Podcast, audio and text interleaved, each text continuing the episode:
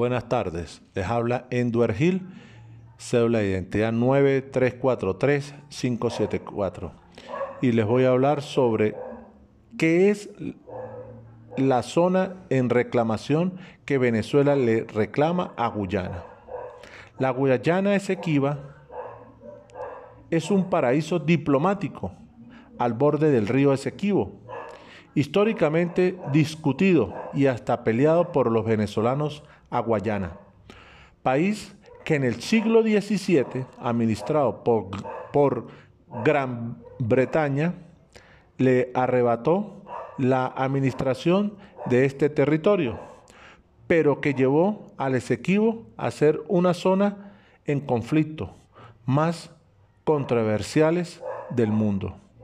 Hoy, con la problemática sobre la mesa, con ambos países atacados por este fértil y poderoso pedazo de tierra, abordaremos el concepto de esta zona en reclamación, resolviendo fácilmente en qué consiste. Venezuela se empezó a consolidar como una nación independiente del yugo español en el año 1810. La lucha política, territorial y social arrasó con batallones enteros de soldados criollos, pero la libertad se ganó. Pero más allá de la guerra había un conflicto político con los vecinos del país.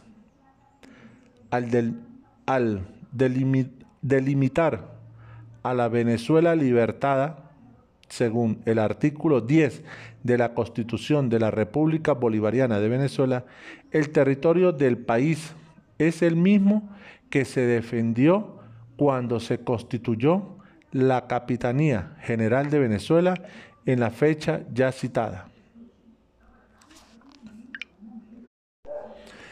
El artículo 10 dice, el territorio y demás espacios geográficos de la República son los que correspondían a la Capitanía General de Venezuela, antes de la transformación política iniciada en el 19 de abril de 1810, con las modificaciones resultantes de los tratados y laudos arbitrales no, no viciados de ninguna nulidad.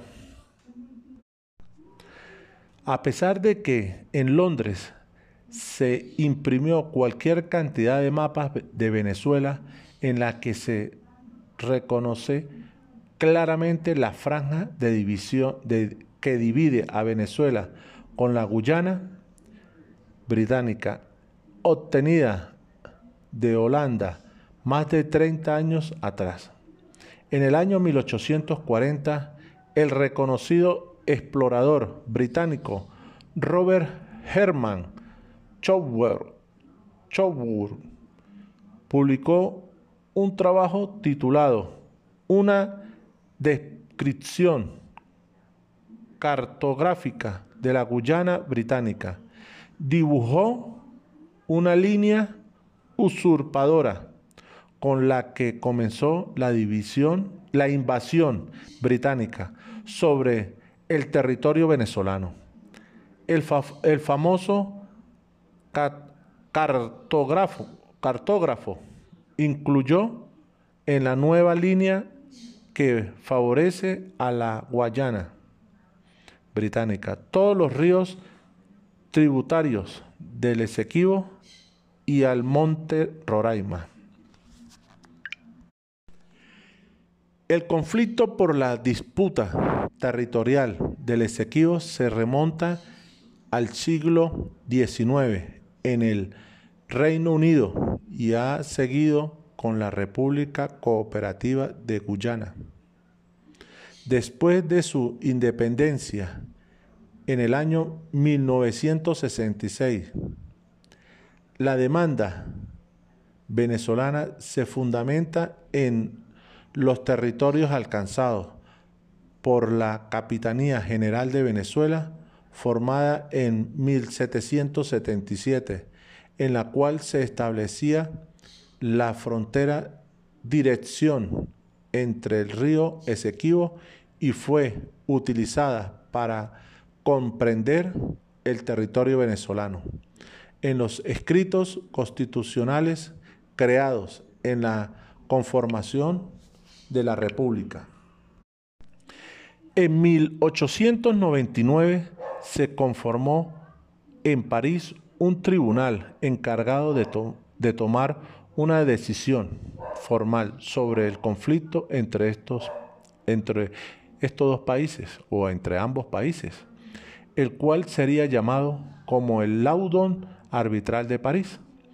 Durante ese fallo se concluyó que la zona del territorio oeste del río Esequibo sería de Gran Bretaña. No obstante, como Venezuela no tuvo un representante directo, debido a que los dos representantes de la nación fueron nombrados por Estados Unidos, no representando al Estado venezolano, esta declaración fue nula. Su sentencia. Una acción que mantuvo firme durante décadas, alejando adicionalmente vicios fundamentales que invalidaban la decisión arbitral. El 12 de noviembre de 1962, el doctor Marcos Falcón Briceño, ministro de Relaciones Exteriores de Venezuela, realizó una declaración en la Comisión de Políticas Especiales de la Asamblea General de las Organizaciones de Naciones Unidas, ONU, donde denunció el laudón arbitral argumentando un trato injusto y vicios de nulidad justificados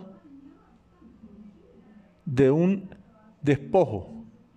Seguidamente, Venezuela y el Reino Unido, con la asistencia del gobierno colonial de Guayana Británica, firmaron el acuerdo de Ginebra el 17 de febrero de 1966, en el cual se estipuló crear una comisión mixta encargada de buscar un mecanismo para culminar con el conflicto.